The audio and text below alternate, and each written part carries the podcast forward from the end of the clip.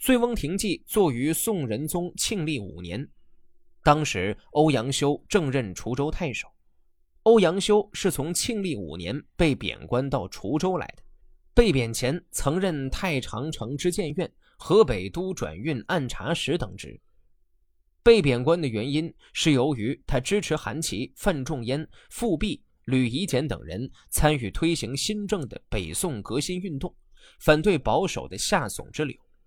范仲淹等人遭谗离职之后，欧阳修上书替他们分辨，触怒了宋仁宗。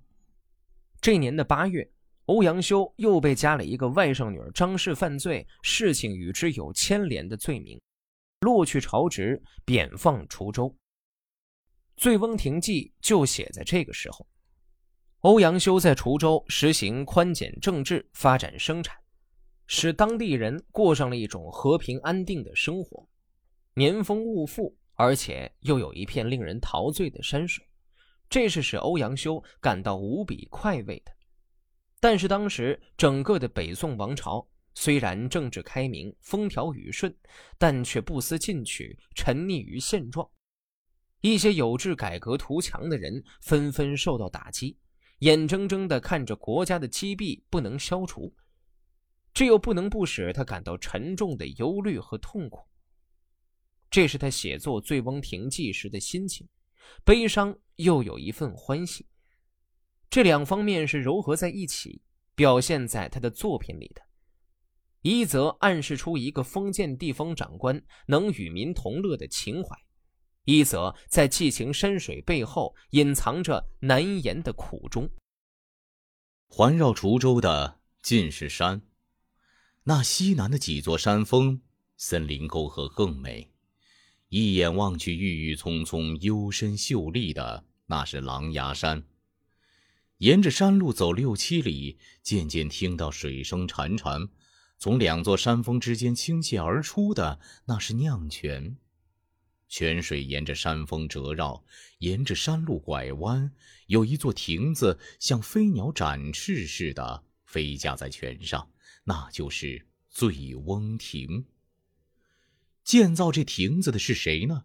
是山上的和尚智仙。给他取名的又是谁呢？是自号醉翁的那个太守。太守和他的宾客们来这儿饮酒，只喝一点儿就醉了，而且年纪又最大，所以自号醉翁。其实。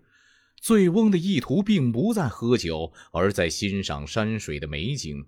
欣赏山水美景的乐趣是领会在心里，而又寄托在酒中的。有时太阳升起，山林中云气散尽，浮云归来，岩洞里暮色苍茫，黑暗与光明交替变化的，那是山中的黎明与黄昏。野花怒放，发出清香；树木茂盛，深秀成荫。风高霜白，水落石出，那是山中的四季。清晨前往，黄昏归来，四季的风光不同，乐趣也是无穷无尽的。至于背扛肩挑的人，在路边欢唱；来去行路的人。在树下休息，前面的招呼，后面的答应，老老少少往返不断的，那是滁州百姓来这里游玩。到溪边钓鱼，溪水深，因此鱼也肥；用酿泉造酒，泉水清，因此酒也香。还有野味蔬果，横七竖八的摆在面前的，那是太守主办的宴席。宴饮酣畅的乐趣不在于琴弦箫管，投射的中了，下棋的胜了。只见酒杯和筹码交错杂陈，人们站起坐下，大声喧闹，那是宾客们乐极了。这时，有个苍颜白发的老人昏昏然地坐在人们中间，那是太守醉了。不久，太阳下山了。只见人影散乱，那是宾客们跟随太守回去了。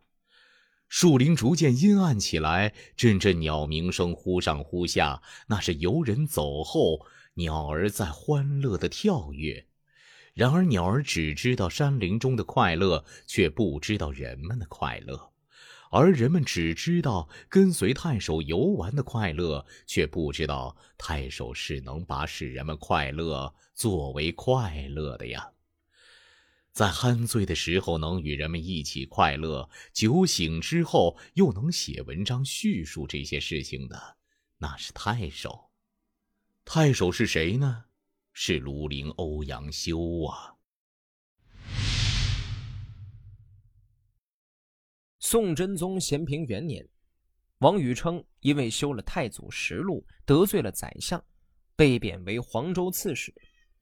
次年三月二十七日到达任所，不久修建了竹楼两间。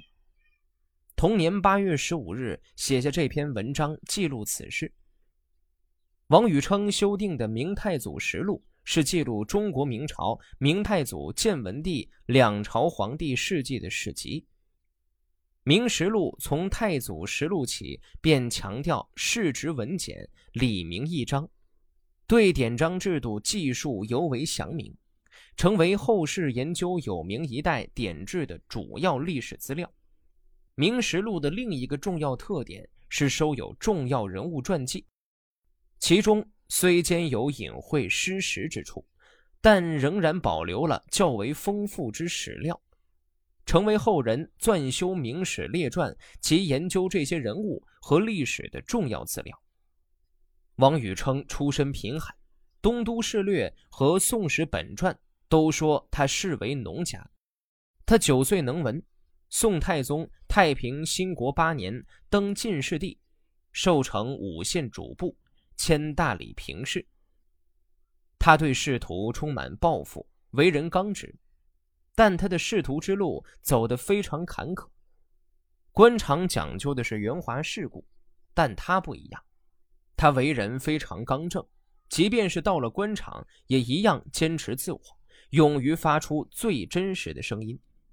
端拱元年，他以端拱真来批评皇宫的奢侈生活。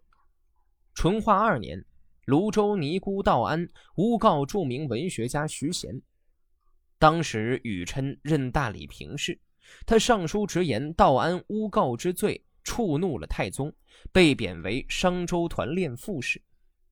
淳化四年被召回京城，不久又外放，随即召回任礼部员外郎。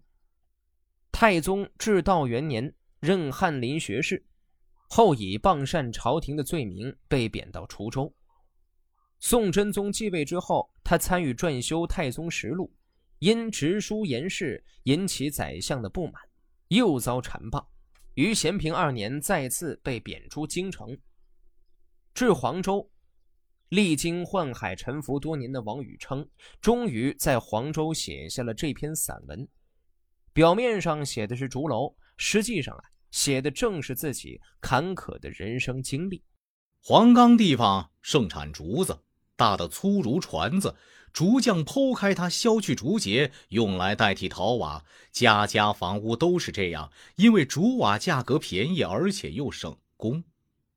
子城的西北角上。矮墙毁坏，长着茂密的野草，一片荒废。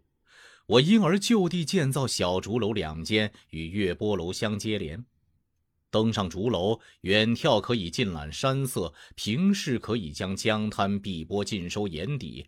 那清幽静谧、辽阔绵远的景象，实在无法一一描述出来。夏天已有急雨，人在楼中如闻瀑布声；冬天遇到大雪飘零，也很相宜，好像碎琼乱玉的敲击声。这里适宜弹琴，琴声清虚合唱；这里适宜吟诗，诗的韵味清雅绝妙；这里适宜下棋，棋子声叮叮动听；这里适宜投壶，剑声铮铮悦耳。这些都是竹楼所促成的。公务办完后的空闲时间，披着鹤氅，戴着华阳巾，手执一卷《周易》，焚香默坐于楼中，能排除世俗杂念。这里江山形胜之外，但见清风扬帆，沙上禽鸟，云烟竹树一片而已。等到酒醒之后，茶炉的烟火已经熄灭，送走落日，迎来皓月。此亦是谪居生活中的一大乐事。那齐云落星两楼高是算高的了，井干立桥两楼华丽也算是非常华丽了。可惜只是用来蓄养妓女、安顿歌儿舞女，那就不是风雅之士的所作所为了。我是不赞成的。我听竹匠说，竹制的瓦只能用十年，如果铺两层，能用二十年。我在至道元年由翰林学士被贬到滁州，至道二年调到扬州，至道三年重返中书省，咸平元年除夕又接到贬往齐安的调令。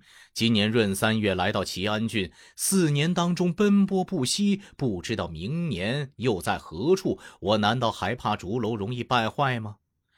希望接任我的人与我志趣相同，系我爱楼之意。而常常修缮它，那么这座竹楼就不会朽烂了。咸平二年八月十五日，转机。